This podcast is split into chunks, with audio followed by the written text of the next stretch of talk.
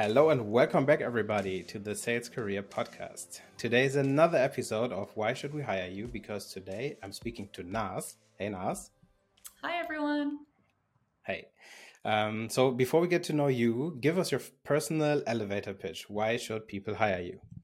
Awesome. Thanks, Tyrone. So, um, I'm a seasoned account executive that has experience selling to both a North American and EMEA market.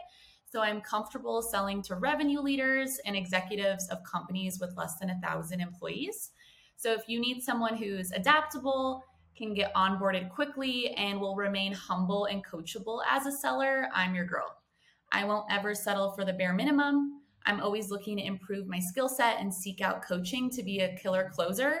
And not to mention, I'm always going to hustle to self source deals on my own. That sounds good. Full cycle there. Then uh, give us some background. Uh, who are you? And uh, yeah, introduce yourself to the to the audience. Yeah, so um, I am an account executive. I have a unique situation. Um, I am an American who actually moved to Johannesburg and had to navigate selling to a completely EMEA market without having any idea, you know, how to navigate all the cultural challenges. So that's a bit of like a high level high level overview of my career journey. Mm-hmm. And yeah, I actually looked up your profile in advance, and I was I saw that okay, somehow San Diego, somehow South Africa, somehow EMEA. Yeah. So I wanted to to ask like some questions around that. Um, you you just said like selling to a, a EMEA market, right? And EMEA itself, I like to call it like it's actually not a region because we have so many different regions in there. Yeah. But how how was it like for for you to come from like an American background to South Africa, selling to the EMEA region? What did you have to change in in your behavior yeah. Or the way you approach sales? Yeah, great question. I think I definitely had to just realize that I'm always learning. Um, I I didn't expect that I I couldn't get away with the strategies I learned selling to an American market. So, firstly, small talk is is not really something that should last too long. So, I learned I need to be straight to the point I need to read the room, read my audience. Um, if someone is pretty straightforward and wants to just jump in, then great. I'm just going to jump into to discovery and and make it valuable for them. So I think in the beginning, I had to ask a lot of the people on my EMEA team for advice and input on, you know, how I can understand the cultural challenges. And I think just from imitating them, I was able to succeed in my role. Mm-hmm. Yeah, sounds good. It, it, must be like a very like cultural clash when you get to yes. EMEA region and you find out that people some sometimes they they just say hello and let's get to the point. Show me your product. Exactly. It's yeah, crazy. Yeah. yeah cool. Then, uh, in a few sentences, can you tell us uh, what your background actually is before you came into tech sales? What did you do before?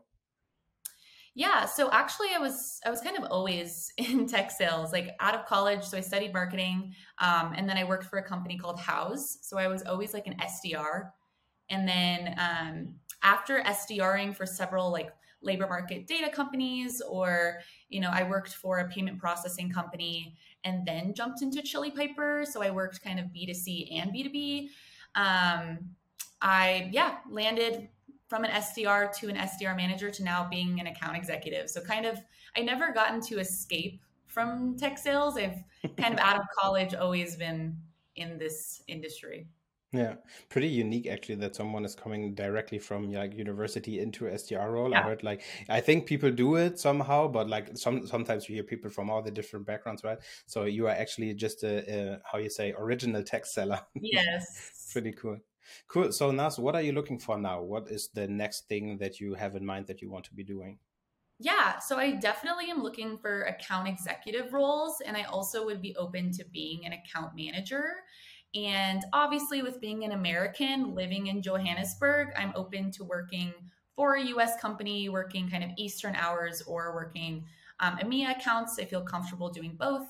I'm really looking for a product that has a solid product market fit um, so if I believe in the product, I would really be willing to do anything for it. And ideally at a startup where I can really get behind the vision of the company. And I think Chili Piper was a great example of that. So mm-hmm. anything kind of similar to that would be ideal. Sounds good. Cool. Then let's close it out with a fun fact about yourself. Yeah. So, fun fact um, I actually used to do hip hop dance for a number of years. So dancing is a huge part of my life. Yeah. That's funny. Then maybe if you know, I did that before as well. So maybe we we oh. met somewhere at a like competition somewhere. I don't know. Yeah. funny. Cool. Yeah, Naz, thanks for coming on the show. I will put uh, um, your LinkedIn profile in the show notes so everyone can find you. I will do some promotion on LinkedIn, and we will get you a very nice startup job for the EMEA or US region very soon. I'm Amazing. sure. Thank awesome. you, Tyrone. 拜拜，拜。